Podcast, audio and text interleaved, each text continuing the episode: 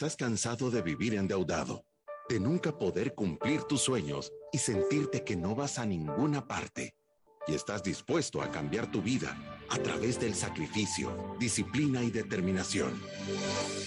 Este es tu show. Finanzas para Todos de Fisherman con Alfredo Escalón y Marilú de Burgos, a donde te daremos la receta de la vacuna que cura la pobreza. Te mostraremos que puedes eliminar tus deudas y vivir tus sueños.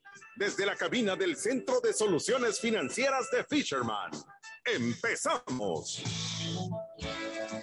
Empezamos el día de hoy, viernes, se acabó la semana del emprendedor, último día que vamos a hacer. Estamos todavía esperando las celebraciones de los 50 mil usuarios de parte del departamento de mercadeo, pero lo que sí te puedo decir es que de verdad estamos contentos porque tenemos, te voy a decir esto, de, de verdad que yo te digo que me pongo contento, 50 mil 67 ciudadanos, seguimos creciendo, no paramos en los 50 mil, ya lo dejamos atrás, y 1.503.000 reproducciones y live streams.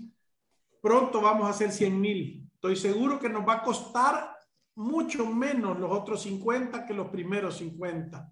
Sí, yo también así lo creo. Alfredo, este es nuestro programa 697 de Finanzas para Todos. Gracias a todas las personas que ya nos están sintonizando a través de Radio Club 92.5 o a través de Facebook Live. Recuérdese que estamos todos los días de lunes a viernes de 12 a 12 y 45 en vivo, pero si usted no tiene tiempo de escucharnos en vivo porque tiene que trabajar o porque no, de verdad que no lo logra, recuérdese que puede escuchar nuestros podcasts. Estamos en Spotify y en iTunes, los 697 programas para que usted los puede escuchar. Si usted no quiere mandar consultas, testimonios, de verdad que hemos dejado de recibir tantos testimonios, hemos recibido un par, pero no tanto como antes porque no lo estamos recordando tanto.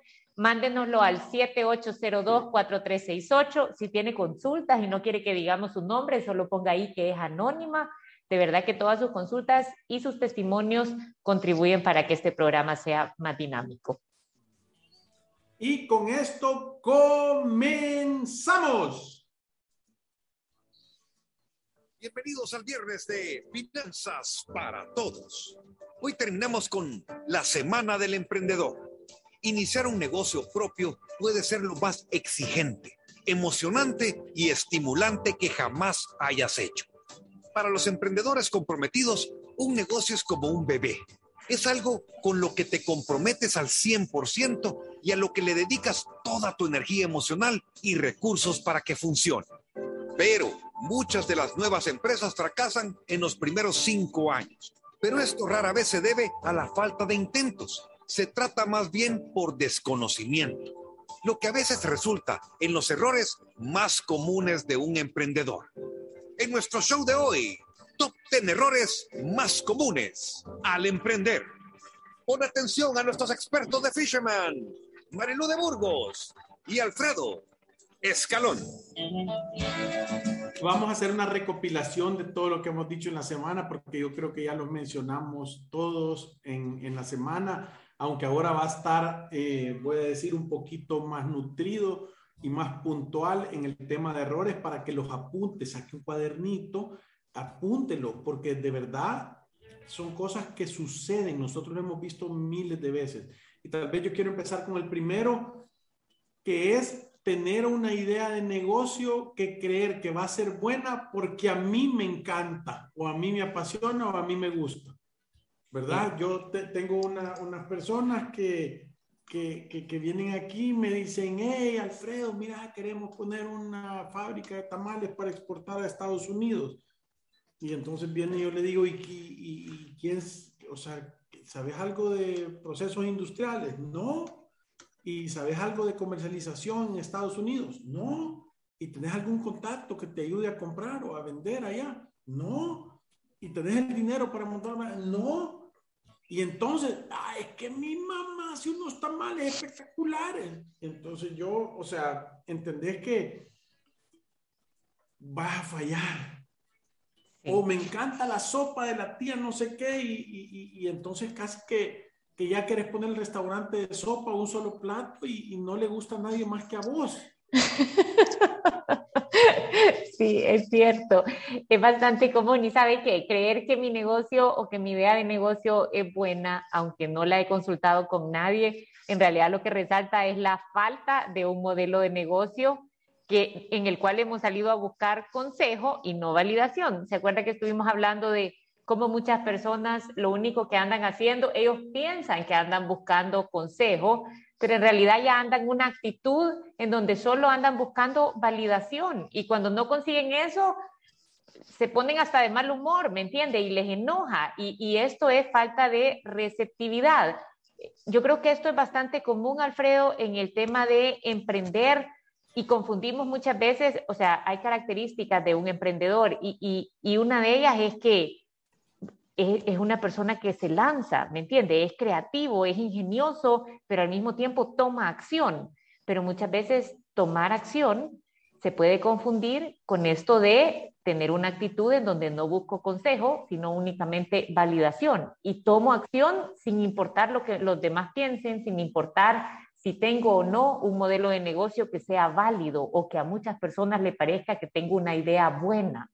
Ayer lo hablábamos, o sea, y yo, esto ha pasado con bastantes clientes, que yo les digo, no vengan a buscar validación aquí, porque si la cosa no funciona, nosotros, nuestra obligación es ser pragmáticos y decirla.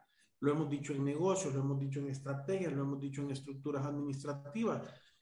Por eso es el gran valor que agrega tener una opinión pragmática. Sí. ¿Y sabe cuál es el, el sí, y, y hay un segundo error que, que, que, creo que si yo los hubiera ordenado, hubiera dicho este, este es el primero también, uh -huh. eh, aunque en realidad no, no sé cuál va a ser antes, porque yo creo que van como muy de la mano, y este es emprender sin ser emprendedor. ¿Se acuerda que estuvimos hablando de las características que tiene un buen emprendedor y de ese examen interno que tenemos que hacer nosotros para saber si nosotros tenemos o no esas características? Un buen emprendedor es creativo, tiene visión, tiene liderazgo, tiene paciencia, tiene confianza en sí mismo, es responsable, porque aunque nadie lo mande, aunque nadie lo mande, se levanta temprano, se acuesta tarde, trabaja mucho tiempo en su idea, porque sabe que el éxito depende de él. Imagínense cuál es la otra, es receptivo, que es justamente lo que estábamos hablando en la primera. Entonces, emprender sin saber si yo tengo las características para ser un buen emprendedor, muchas veces termina en una linda idea de negocio, un montón de gasto y un gran fracaso. Hasta rima eso. Sí. Eh, eh, eh, en, en, resumen, también es algo burro. O sea, que falla y vuelve a tratar. O sea, le busque el lado a las cosas. Y sí, creo que eso es una, una, un, un, tema importante.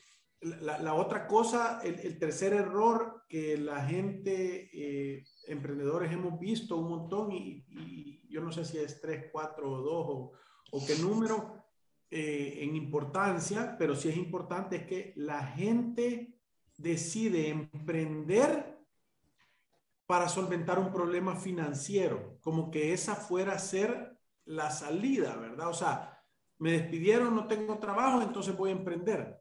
Y pareciera algo como bien natural o como la única opción, pero verdaderamente hay un montón de casillas que llenar antes de tomar la situación y normalmente cuando uno emprende es como cuando uno siembra una semilla de tomate o de lechuga o de lo que querrás, hay un tiempito que toma, o sea, tiene que venir y tiene que, o sea, le tenés que dar tiempo que la planta se nutra, crezca y se haga grande antes de dar frutos. Es que ¿sabe qué pasa con esto, Alfredo? Yo creo que emprender es un gran proyecto, o sea, va a necesitar recursos financieros, recursos de nuestro tiempo, creatividad, ¿me entiende? Errores y levantarnos de esos errores y seguir adelante y ser perseverante y ser disciplinado, sacrificio, disciplina y determinación, nosotros lo decimos todo el tiempo.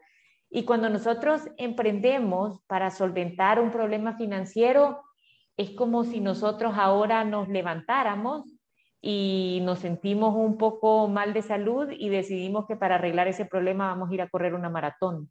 Es algo así, ¿me entiende? Es como voy ante un reto inmenso y no me he preparado para hacerlo. Yo creo que toda persona que va a emprender tiene que tener un proceso de, de preparación y esto significa ese modelo ordenado que nosotros hablamos de cuál es mi idea, cuál es mi modelo de negocio, cómo es mi plan de negocio, o sea, cuánto pienso que voy a generar con esto, cuáles creo que van a ser mis gastos, de verdad sentarnos y hacer una proyección de cómo creo que esto se va a comportar, qué es lo que necesito para echarlo a andar, tengo o no tengo los fondos, porque esos fondos no pueden salir de nuestra tarjeta de crédito, en un extra financiamiento, tienen que salir de dinero. Yo tengo saldo en una tarjeta. Y, sabe qué, siempre se va a encontrar personas afuera que le digan que esto es una buena idea. Yo lo oigo todo el tiempo. Es que hay que trabajar con el dinero de otros. Es que vos no uses lo tuyo, anda a usar lo de otros. Pero eso, eh, o sea, eso del diente al labio es bien fácil, pero la realidad es totalmente otra. Cuando un emprendedor va y saca de su tarjeta de crédito para financiar su negocio, lo está haciendo a tasas criminales. O sea, hay poco chance que ese negocio vaya a salir adelante con ese tipo de financiamiento. Sí, yo, yo voy a decir el, siguiente error, es el cuarto, el quinto. El cuarto. El cuarto. Muchos empresarios se ponen los pantalones y después se ponen los calzoncillos. ¿Qué, significa eso? Ya te imaginas a alguien que se ponga primero los pantalones y después los calzoncillos. Lo que significa es que empiezan a generar el negocio. O sea, empiezan a operar y después empiezan a planificar. Y los emprendedores normalmente tienen que planificar antes, que es lo que tú decías, hacer el plan de negocio, ver el costo, hacer un análisis y, y, más o menos ver las oportunidades que hay y después empezar a ejecutar porque en el papel te puedes equivocar o te puedes dar cuenta. Yo una, una, vez me, me, me, me, pidieron que hiciera un análisis de la oportunidad o el riesgo que había, eh, un plan de negocio para montar un restaurante. Y era un restaurante grande, eh, la inversión iba a ser como medio millón de dólares y ya estaban pensando en hacer una, era, era, un, era un concepto, o sea, bonito, pero tenía un montón de inversión y, había un montón de cosas ahí adentro. Hicimos el análisis y en realidad, de verdad, hicimos investigación, desarrollamos productos, hicimos eh, mesas de, opinión, eh, eh, lanzamos plato y todo eso. Y al final la conclusión fue que no hicieran el restaurante. Y, y en realidad ellos se dieron cuenta después, poco tiempo después, que la decisión había sido correcta. Al principio la persona me dijo, es que salió caro porque, porque gastamos lo de la asesoría. Eh, eh, eh Para decidir que no. y, yo, y, yo, y yo le dije, salió baratísimo porque aquí te gastaste dos mil o tres mil o cuatro mil pesos, no me acuerdo cuánto, en lugar de haberte gastado 500 mil y haber tronado. Entonces, lo, la importancia de planificar y ver la viabilidad del negocio antes de hacerlo. Sí. Y, y sabe que yo, yo, creo que aquí viene otro y, y, este creo que no lo mencionamos en toda la semana, pero ahorita lo, lo, lo estoy pensando y creo que es, este debería de ser el primero, es si yo voy a emprender y no estoy solo en ese camino, Alfredo, un gran error es no darme cuenta con quién estoy iniciando, ¿sabe? Yo tengo que pensar y conocer a la persona con la que estoy planificando hacer negocios para saber que estoy con una persona de buenos principios y de buenos valores, porque cuántos problemas hemos visto entre socios. Esto quizás no lo hablamos en toda la semana, pero es que es tan común aquí en la oficina ver socios que ya no se pueden ni ver. La mayoría de veces acaba en eso. Yo, yo lo voy a decir por qué porque las, los negocios funcionan o las sociedades funcionan mientras los intereses sean los mismos, pero los intereses cambian el tiempo, entonces las sociedades no funcionan. E, eso es, es algo tan natural que suceda, si no se está trabajando, eh, siempre van a haber problemas. Y la mayoría de veces, voy a decir, yo, yo, yo, yo conocí a un, un, un, un tipo ahí que... Eh, Él, decía, vamos mitimita en este negocio. Y entonces solo uno trabajaba. Al principio el aporte que él puso, que eran tres pesos para hacer una oficina, tener un negocio, no sé cuánto, vale un montón. Pero a través del tiempo el dinero deja tener valor. Entonces, si hay éxito y va creciendo, se mira poquito, ¿verdad? Sí, entonces, y no, y no solo eso, sino que vos decís, bueno, y aquí, ¿quién está haciendo el trabajo? O sea, yo traigo 20 mm. ventas, las comisiones entran y se reparten mi timita, ¿y vos cuántas traes? No traes ni una. Sí. Entonces, e, empiezan a ver esos, esos problemas verdaderos de sentirse que, que uno está poniendo más que otro y que no se está llevando consecuentemente eso. Entonces, creo que, creo que muchas veces uno de los errores, y tal vez este va a ser el quinto, el sexto, e, e, el, el sexto es, nos da miedo emprender solos. Siempre andamos creyendo que necesitamos un socio. Es que tiene los contactos, es que tiene el dinero, es que tiene... Yo, yo, creo que vos podés tener gente que te ayude, obviamente, en temas contables, en temas financieros, en las cosas que no sean tu negocio, en los temas legales. Puedes buscar abogados, puedes buscar finan, eh, financieros que te ayuden y todo eso. Pero si sos un emprendedor y te da miedo hacer el negocio solo, quiere decir que probablemente no lo deberías de hacer. Porque normalmente si tu socio no pone solo dinero, sino que también trae algo más, entonces puede tener más chance en el tiempo. Pero normalmente la mayoría de personas... ¿Cómo? No le, no le terminé de entender. O sea, si es solo que anda buscando socios para conseguir el capital, eh, quizás debería de pensárselo bastante, pero si consigue una persona de buenos principios y de buenos valores que también va a aportar algo importante al negocio. el que maneja toda la parte comercial y el otro maneja toda la parte administrativa. Entonces hay un complemento no solo de dinero, sino que de cosas. Entonces, saber escoger a tus socios, o sea, saber qué necesitas la gente solo lo toma porque es que somos amigos y lo peor es que no solo arruinan el negocio, sino que arruinan la amistad. Yo siempre he dicho esto, si vos vas a hacer un negocio con alguien conocido, todavía tienes que ser más delicado, más claro, más transparente. No al contrario, porque no solo estás arriesgando el capital, sino que estás arriesgando la amistad. Sí. Es cierto. Entonces, sí, yo creo que este sería el sexto, no, no escoger bien a las personas que me van a acompañar por este camino. O sea, yo tengo que fijarme que sean personas de buenos principios y de buenos valores y que no solo esté buscando una aportación de capital, sino que además sean personas que pueden aportarle a mi negocio para que éste pueda crecer. Esto hace que las partes durante el tiempo se sientan importantes, ¿sabe?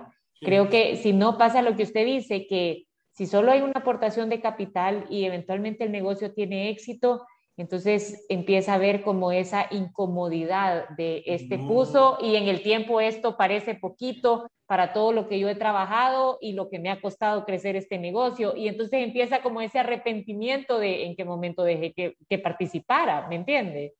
Y, y Marilu, no hemos visto nosotros gente que tiene oportunidades espectaculares que solo por, por que alguien participó y ha agarrado llave, está matando el negocio. Es que es imposible que pueda funcionar si no hay un liderazgo, si no hay una ruta, si no hay un propósito, si no hay un montón de cosas. Con toda la gente de acuerdo ya es difícil hacer pisto y que le vaya bien a los negocios. Ahora imagínate con alguien allá adentro diciendo que no a todo lo que vos decís que sí o a todo lo que decís vos que no, que diga que, que sea al revés. Pero hay que saber que yo le, yo le voy a decir algo, esto hace, o sea, cuando ya empieza este tema de yo no estoy cómodo, generalmente estas relaciones se van poniendo peor en el tiempo, o sea, se va añejando. Entonces ya se empiezan, ya se empiezan a ver, sí, ya, y ya son cosas personales, ¿me entiendes? Ya no me interesa a mí si esto va a beneficiar o no al negocio. Lo que quiero es fregar a la otra persona, ¿me entiende? Voy a hacer lo que más le moleste. Creo que esa es la actitud que hemos visto en los negocios.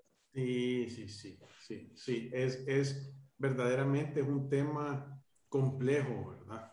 Sí, el 7, Alfredo, es no prepararme con conocimientos básicos, ya lo hablamos en un programa, legales, contables, administrativos, y escuchen bien, conocimientos básicos. Yo creo que en la misma operatividad del negocio voy a ir aprendiendo muchísimo más. Esta es la mejor forma de aprender, ya haciendo las cosas, pero no puedo estar a cero. O sea, no puede que pasen tres, y lo dijimos de esta manera, no puede que pasen tres, cuatro años, cinco años de que yo ya soy empresario, de que ya emprendí, ya mi negocio tiene éxito y ahí va creciendo y de repente que me lleve el contador las cosas y yo ni siquiera saber qué está pasando, firme esto, estado financiero, esto es lo que vamos a presentar y todo parece un requisito. Eso debería ser una alarma increíble para yo decir, no tengo conocimientos básicos, no sé ni qué está pasando y tengo que ir a tomar cursos, ver en YouTube, aprender, que alguien me lo explique para que estas cosas o sea, en realidad yo pueda llevar un mejor control de lo que está pasando adentro de mi empresa. Sí, no, no, no poder delegar, sí, es que él, pague el IVA. ¿Cuántas veces hemos visto que sí, y, voy a pedir una solvencia, se fue el contador y tiene un año de no pagar? Sí, sí, esto, todo esto es IVA debe.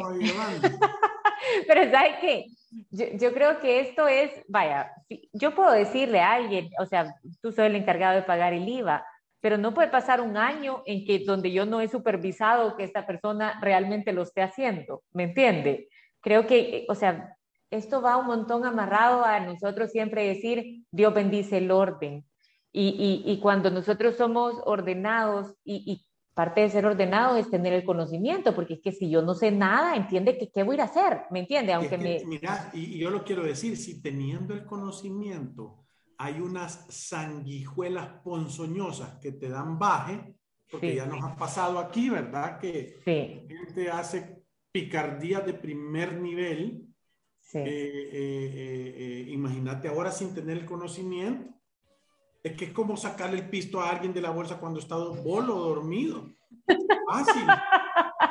Sí, y sabe que usted siempre lo dice, y, y esto es esto es cierto, la confianza no exime el control. O sea, yo puedo confiar plenamente en alguien, pero eso no significa que voy a prescindir de procesos adentro de mi empresa para ver que las cosas realmente pasen. La confianza no exime el control. El licenciado Zabaleta me enseñó eso. O sea, somos cheros, pero enseñame que has pagado y dame el recibo sellado.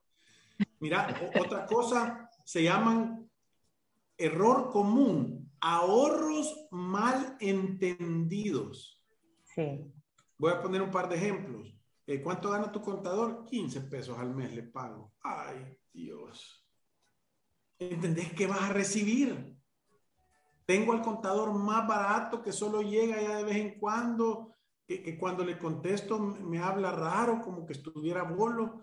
Eh, eh, tengo el abogado con el maletín debajo del brazo, que, que nunca termina nada, eh, o sea, y porque es barato. Ay, Dios, eso no es barato, yo se los digo de corazón.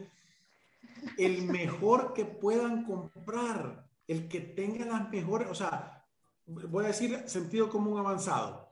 Em, voy a agarrar un abogado, decime cuáles son, dame 20 clientes y les hablas y les preguntas en confianza, estoy pensando hacerlo, decime cómo te ha atendido a través del tiempo, desde cuándo lo conoces, te termina las cosas o no. La gente lo dice y si es bueno, buena, si te dice, sí, es que fíjate que no sé si los clientes van a querer, ay Dios, andate a otro lado, otra puerta.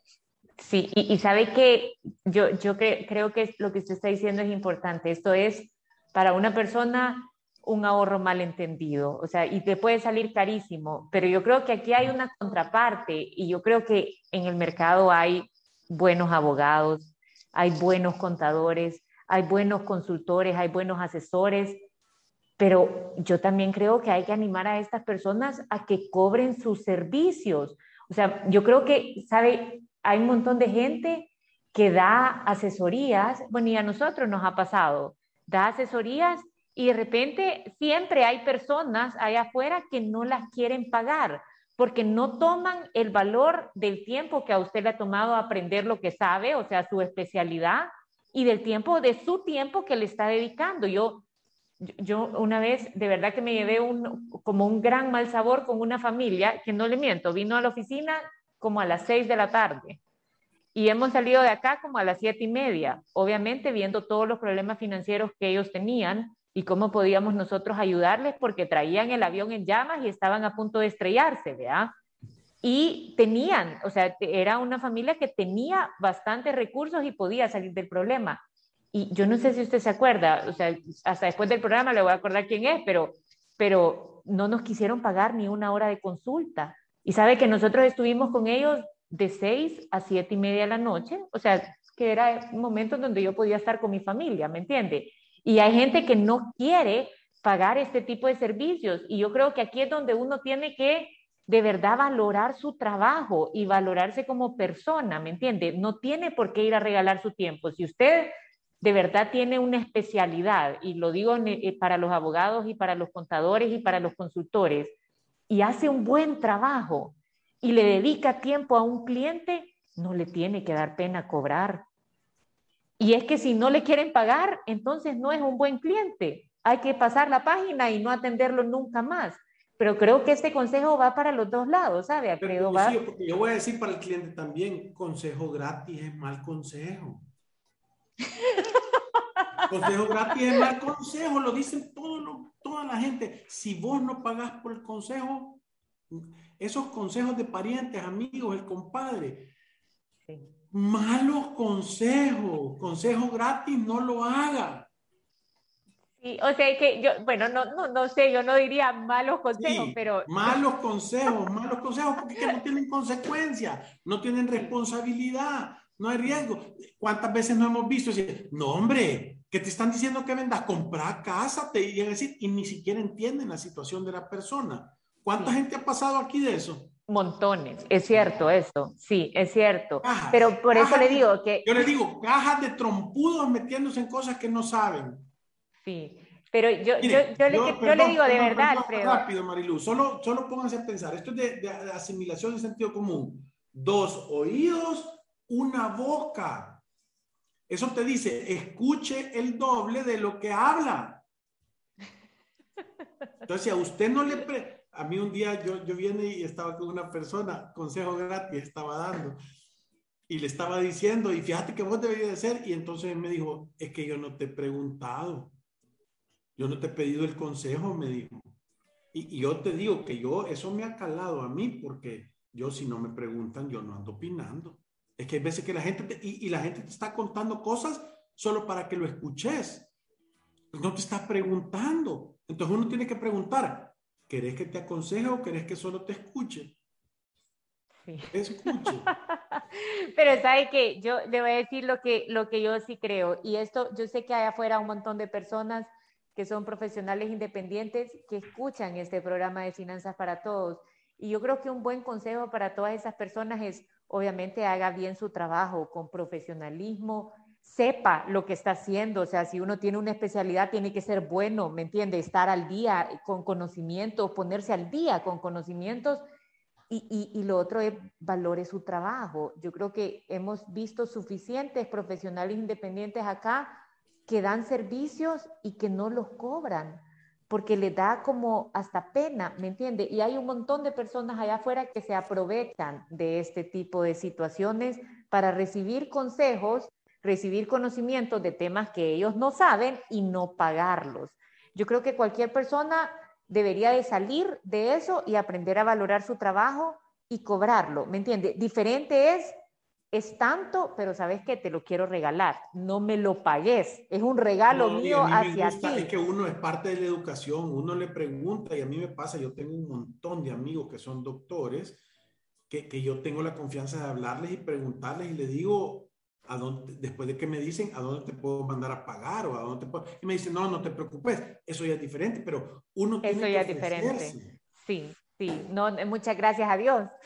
Ahí lo ha tenido una hora en el teléfono. sí, yo tengo un doctor amigo que es súper bueno porque cada vez que nos pregunta, a mí me cae súper bien porque se nota la calidad de las personas. Que él dice, cualquier consulta genera honorarios, dice él. Te voy a preguntar algo. O sea, como ya te está diciendo, si me tienes que cobrar, cobrarme. Y ya, o sea, es, una persona educada y amable y es que eso refleja algo de uno. Sí, Alfredo, con esto nos vamos a ir a una pausa comercial. Tenemos un par de comentarios y ya regresamos. Visítanos en nuestras oficinas en calle Cuscatlán, número 19, Colonia Escalón. Encuéntranos en nuestras redes sociales, Facebook, Instagram, Twitter y LinkedIn como Fisherman Wealth Management y nuestra página web fishermanwm.com. Llama al 2208-9797. Ya regresamos. Desarrolla todos los proyectos que tienes en mente. En SGB, alcanzar tus metas es muy fácil con nuestro mecanismo de inversión por objetivos. Comienza hoy a invertir y obtén más rendimiento por tu dinero. SGB, Casa de Corredores de Bolsa en El Salvador. Te acosan con llamadas y estás desesperado. No te asustes. Toma el control. Con el libro de los 42 tips para tratar con cobradores, encontrarás los consejos básicos para conocer tus derechos y tus deberes como deudor y así encontrar una salida a tus problemas de deudas. Adquiérelo llamando al 7802-4368 o al 2208-9797. Ten valor. Reescribe tu historia. Fisherman. Tu estado de cuenta, fácil y rápido, con AFP Confía. Solicítalo a través de WhatsApp al 2267-7777 o por Facebook Messenger. AFP Confía, innovación que nos acerca. Si te perdiste de nuestros programas anteriores o deseas volver a escucharlos, encuéntranos en iTunes o en Spotify como Finanzas para Todos. Continuamos. Nuestros expertos están listos para aclarar tus dudas, preguntas o comentarios. Fisherman responde. Hay varios Tenemos- comentarios, Marilu. Sí, la terminación 2442 nos dice, excelente programa, excelentes consejos, por favor sigan así desde Honduras. Sí, le mandamos saludos a toda la gente de Honduras. Pronto vamos a llegar. Alex nos dice, una pregunta un poco fuera del tema. Yo tengo mi fondo de emergencia en Smart. Cuando llego a cierta cantidad, traslado la mitad al fondo de retiro Proyecta 5 Plus y vuelvo a empezar a llenar el fondo de emergencia. ¿Es correcto o hay que hacerlo de otra forma? Lo estás haciendo súper, súper, súper bien. Te tenés que poner un tope también en el fondo. O sea, lo, lo que es importante es que vos sepas para qué te va a servir el fondo de Proyecta 5 Plus, para tener una estrategia y saber cuándo vas a sacar dinero, si es hasta para tu retiro. Pero, Alex, súper bien, lo estás haciendo espectacular. Ponete una meta de cuántas veces vas a llegar a, la- a- a a retirarle en el año la cuenta Smart para ponerle en el otro fondo y, y trata de superarlo todos los años, ¿verdad? Eso, eso es lo que es un plan con, con, con propósito. Pero creo, Alfredo, que, más que todo la pregunta es hasta dónde tengo que dejar yo mi fondo de emergencia y trasladar ese excedente. O sea, ¿desde cuándo debería de ser esto ya lo pongo? O dejo mi cuenta en cierta cantidad, mi fondo de emergencia, y todo lo demás lo empiezo a meter directamente en Proyecta 5 Plus. Pero es que yo lo que veo es que siento que esta persona lo que está diciendo es que le sobra un poco todos los meses y que tiene un lugar a donde acumular lo que le está ganando el 3.5. Entonces, es un buen lugar. O sea, separar el monto de tu fondo de emergencia y ocupar la cuenta para estar llenando ahí. Cada vez que llegues a cierto monto ahorrado, entonces lo trasladas a la otra.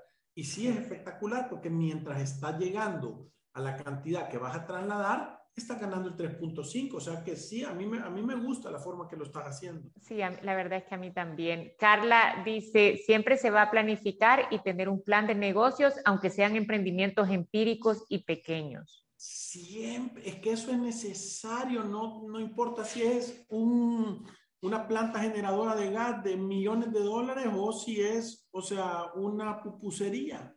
Tenés que sentarte a hacer números, tenés que sentarte a ver cuáles son las necesidades, tenés que sentarte a ver cuáles son las oportunidades, cómo te vas a diferenciar, cuál es el tamaño del mercado, cuál es el riesgo que tenés tenés que planificarlo, porque esto lo que hace es que aumenta las posibilidades de éxito. Eso es lo que hace.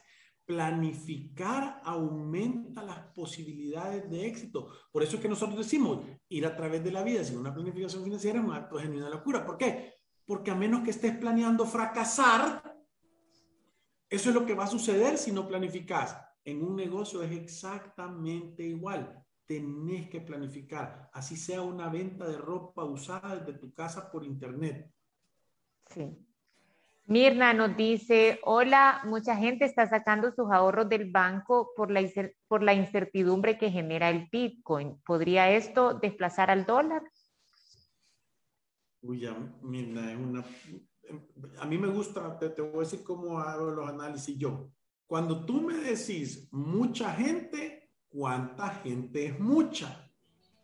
Porque eh, más parece una emoción que un dato yo no sé si ustedes saben de que a mí me gusta oír a este señor que se llama Napoleón Hill, que tiene una charla desde 1932 y 35 y 50, 1950, y hace un montón de cosas. Y yo lo decía, que uno tiene tres tipos de pensamiento. El pensamiento científico, el pensamiento inductivo y el pensamiento conductivo. Y el pensamiento conductivo es el que, el que uno toma decisiones en base a emociones. Entonces, fíjate bien lo que tú me decís, mira, me decís, hola, mucha gente está sacando sus ahorros del banco por la incertidumbre que genera el Bitcoin. ¿Podría esto desplazar el dólar? En primer lugar, hay que llegar al dato. ¿Quién te dijo que mucha gente está sacando? ¿Has visto un reporte de los bancos de cuánta gente se está yendo? ¿Has visto si la balanza comercial del país está sacando más dinero que, entrando? Eh, entonces, uno tiene que no caer en esa emocionalidad, ¿verdad? Ahora, Dicho esto, tu duda es válida y es real. Eh, yo haría la pregunta, ¿creen ustedes que el Bitcoin puede desplazar al dólar? No lo creo.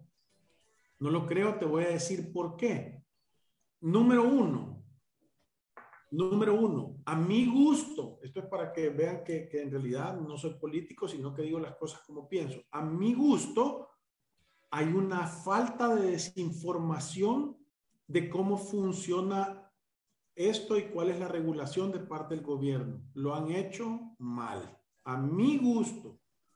O sea, yo creo que debería haber una campaña de educación mejor bueno, si usted mira lo, lo que han pasado, Alfredo, lo que han pasado ahorita en los reglamentos y en las leyes, sí está, o sea, condicionando a que hayan campañas de educación financiera sobre el tema, que yo creo que, como usted dice, es lo que más financiera. No, pero está diciendo educación financiera, pero yo lo que estoy hablando, Marilu, es, es de decir cuáles son los requisitos para que alguien ponga una plataforma y que lo pueda hacer. O sea, y después de eso, cómo va a funcionar y cuál va a ser la responsabilidad.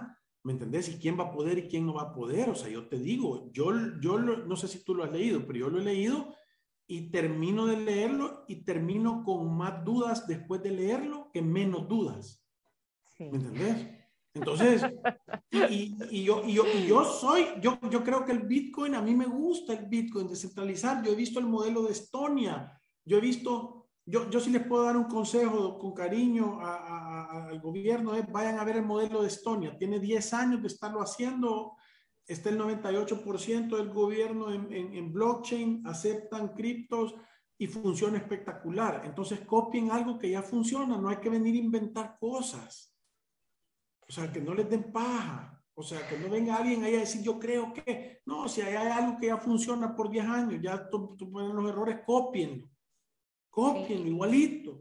Y creo que nosotros hemos también dado un mensaje, Alfredo, de, de, no tener miedo, ¿verdad? Yo no creo que la gente tenga que salir a, a, sacar sus ahorros. Yo, yo conozco personas que los han sacado y lo tienen, o sea, casi que las bolsas en efectivo, ¿me entiendes? El pánico que esto ha generado. he visto gente que tienen algún tipo de credibilidad decir unas burradas de terror y es que eso confunde a toda la gente mejor levanten la mano y digan, fíjense que no sé, voy a averiguar, que decir esas sandeces.